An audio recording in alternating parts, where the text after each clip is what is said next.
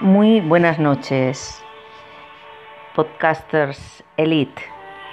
Bien, pues eh, en la tarde de ayer asistí a un acto reivindicativo sobre la mujer y sobre sus emociones, llevado a cabo con gran maestría técnica y poética por mis compañeras del grupo literario Guadiana.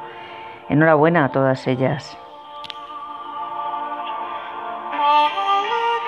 Y enhorabuena porque en ellas se encuentra la luz guía de esperanza e inspiración, desde el dolor a la paz como un viaje iniciático y transformador, pero sobre todo un viaje interior y vitalista para superar el pasado que se transforma en amor y se transforma también en conexión con toda la comunidad, con toda la humanidad.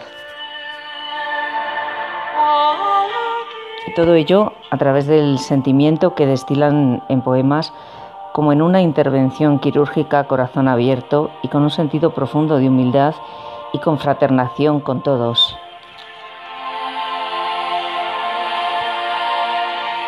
Este viaje a través de las palabras es un viaje restaurador que trasciende la soledad y la aflicción, la angustia y el desconsuelo a un lugar de paz en el papel y en el alma, donde una pasa de estar maldita a estar bendecida.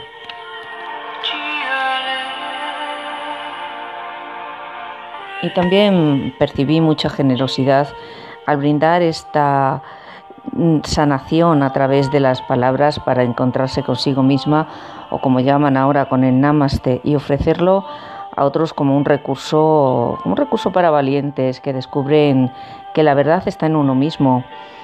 Y ahí comienza ese despertar espiritual y vitalicio.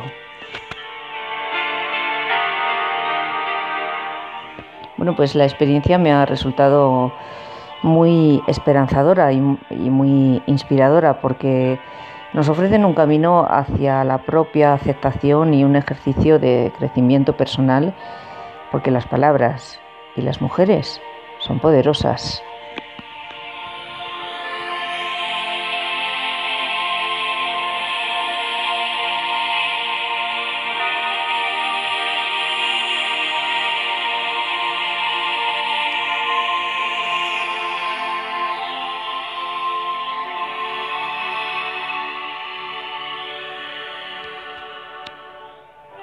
Amen.